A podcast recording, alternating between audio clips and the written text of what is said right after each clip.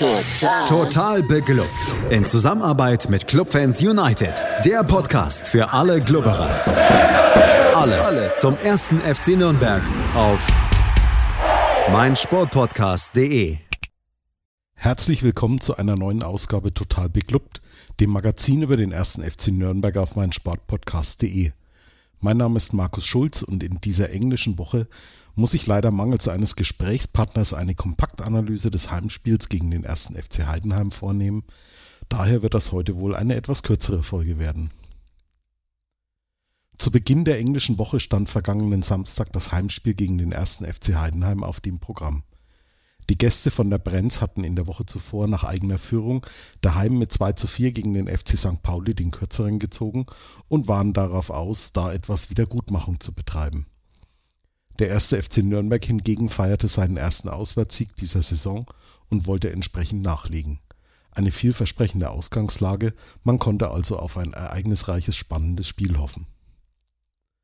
Personell gab es keine Überraschung. Erwartungsgemäß kehrte Nikola Dovedan nach seiner Gelb-Rot-Sperre wieder zurück in die Startelf. Für ihn nahm Lukas Schleimer wieder auf der Bank Platz. Ansonsten die gewohnte Aufstellung. Vor Christian Martinia bildeten Valentini, Schindler, Sörensen und Handwerker die Viererkette.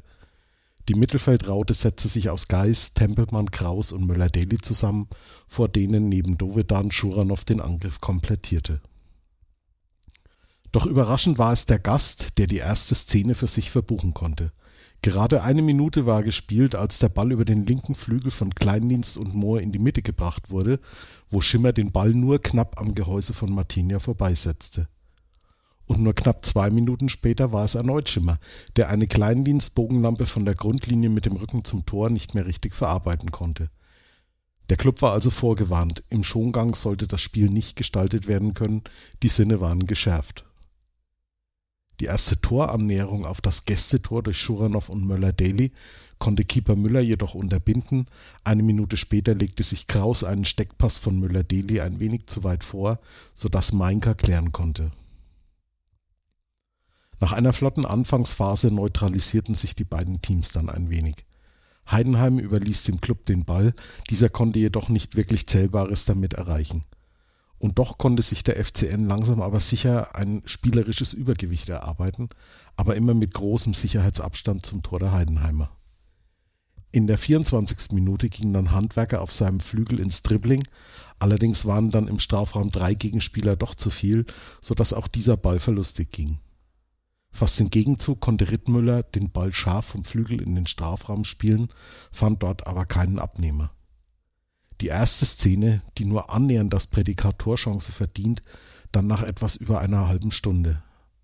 Möller-Daly wieder umtriebig auf der linken Seite, steckt durch auf Handwerker, dessen Flanke Valentini erreicht, jedoch bringt er beim Kopfball nicht genügend Druck hinter den Ball.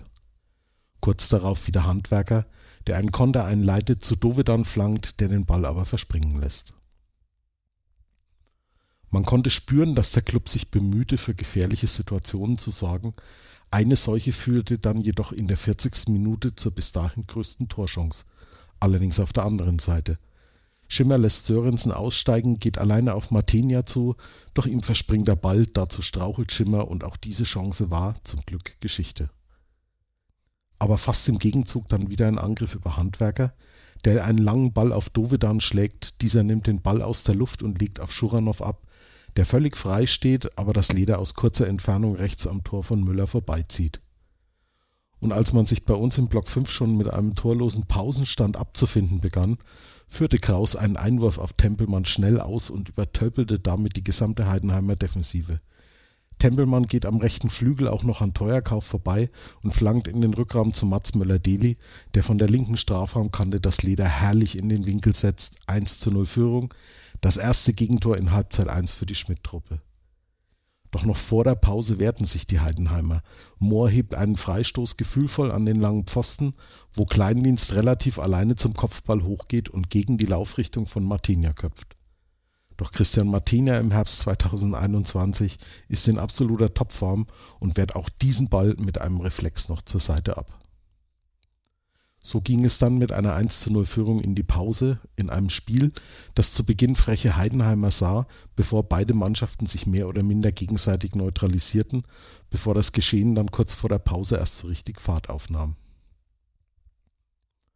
Personell ging es unverändert nach der Pause wieder auf den Rasen, wo sich beide Teams dann erneut im Mittelfeld aufhielten. Doch bereits nach 52 Minuten dann ein starker Konter des Ruhmreichen. Geis legt das Leder nach Ballgewinn auf Lino Tempelmann ab, der dynamisch antritt und mit Ball am Fuß bis weit in die gegnerische Hälfte eindringt und dann einen klugen Pass auf Schuranov spielt. Dieser lässt mit einer Bewegung Mainka noch aussteigen und versenkt dann das Spielgerät zum 2 zu 0 im rechten Winkel. Beflügelt durch seinen zweiten Assist an diesem Nachmittag folgten dann die Minuten des Lino Tempelmann. Immer wieder riss er das Spiel an sich, setzte Handwerker oder Möller-Deli in Szene doch konnten die Heidenheimer dann immer wieder stören. In der 57. Minute dann zieht Dovedan vom linken Strafraum-Eck nach innen und zieht ab. Müller zeigt hier aber eine glänzende Parade. Nach einer Stunde wollte Frank Schmidt dem Spiel noch einen neuen Impuls geben und brachte Kühlwetter und Malone für Schimmer und Leipertz. Kaum auf dem Feld zieht Kühlwetter auch aus 20 Metern ab, doch Geis wirft sich in den Schuss. Und dann in der 63. Minute die große Chance auf den Anschlusstreffer. Nach Moorflanke springt Kleindienst höher als Sörensen und setzt den Ball an den Innenpfosten, bevor Martinia und Schindler mit geeinten Kräften das Leder klären können. Von der Nordkurve aus sahen wir den Ball eigentlich schon im Netz. In der 66. Minute dann gelb für Schöppner, der Dovedan legt. Aus der Reihe hinter uns kam dann plötzlich der Kommentar, jetzt macht der Geist das Ding nahe und dann gehen wir heim. Und als hätte Johannes Geist das gehört, verwandelt er aus 20 Metern halblinks direkt endlich wieder ein direkt verwandelter Freistoß 3 zu 0 Führung. Ab da die Nordkurve dann in Sangeslaune. Ein Ovi ist das schön, wechselte sich mit Europapokalgesängen ab und das färbte auch auf die Mannen in Weinrot auf dem Platz ab, die das Spiel dann kontrollierten und sehr, sehr viel Spielfreude zeigten. Erst in der 82. Minute die ersten Wechsel von Robert Klaus, Schleimer, Dumann und Scheffler ersetzten Dovedan, Möller-Deli und Schuranov. Kurz darauf noch Fischer und Nürnberger für Valentini und Tempelmann. Und in der 89. Minute dann noch der Schlusspunkt. Geis schlägt eine gefährliche Ecke in den Strafraum. Dieser erwischt Malone mit dem Oberschenkel und befördert das Leder zum 4 zu 0 Endstand ins eigene Netz. Schiedsrichter Siever ließ dann auch nicht mehr lange nachspielen und pfiff das Spiel pünktlich ab. Unter dem Strich bleibt ein Spiel, in dem nun auch mal die Offensive gezeigt hat, wozu sie fähig ist. Jedoch muss man sagen, dass das Ergebnis darüber hinwegtäuscht, dass Heidenheim sehr lange auf Augenhöhe agierte, aber im Abschluss jegliche Fortune vermissen ließ. Dagegen zeigte vor allem Lino Tempelmann wieder einmal eine unglaubliche Dynamik in seinen Vorstößen, verteilte viele Bälle von hinten heraus und war für mich persönlich eindeutig der Spieler des Spiels. Aus einer geschlossenen, starken Mannschaftsleistung muss ich aber auch noch Tom Kraus hervorheben, denn ich hatte irgendwann einfach aufgehört zu zählen, wie viele Bälle er durch sein aggressives Spiel gegen den Ball erobern konnte. Die Tatsache, dass diese beiden Jungs nur von ihren jeweiligen Vereinen ausgeliehen sind, verdränge ich im Moment einfach mal, denn kaum auszudenken, was hier erwachsen könnte, wenn man diese beiden fest über die Saison hinaus verpflichten könnte.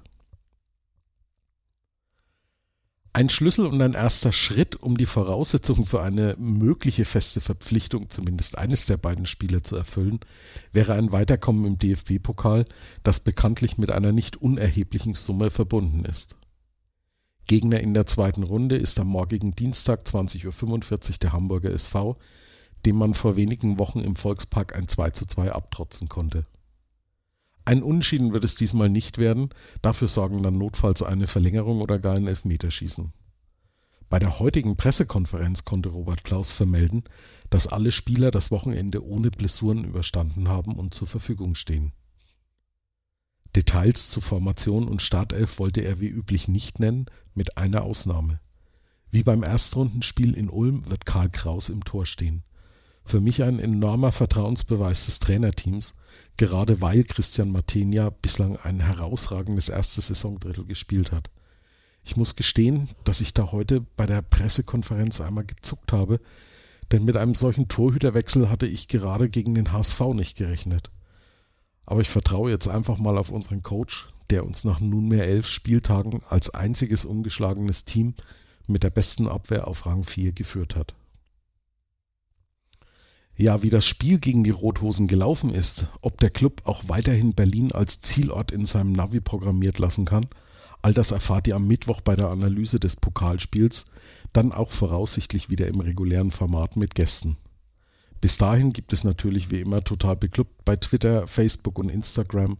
Wir freuen uns über euer Feedback und vielleicht sehen wir uns ja auch bald mal wieder im Stadion. Ich wünsche euch eine gute Zeit, bleibt gesund und bis zum nächsten Mal hier bei Total Beklubbt auf meinsportpodcast.de. Schatz, ich bin neu verliebt. Was? Da drüben. Das ist er. Aber das ist ein Auto. Ja, eben. Mit ihm habe ich alles richtig gemacht. Wunschauto einfach kaufen, verkaufen oder leasen. Bei Autoscout24. Alles richtig gemacht. Total. Total beglückt. In Zusammenarbeit mit Clubfans United. Der Podcast für alle Glubberer. Alles, Alles zum ersten FC Nürnberg auf meinsportpodcast.de. Schatz, ich bin neu verliebt. Was? Da drüben. Das ist er. Aber das ist ein Auto. Ja, eben. Mit ihm habe ich alles richtig gemacht. Wunschauto einfach kaufen, verkaufen oder leasen. Bei Autoscout24. Alles richtig gemacht.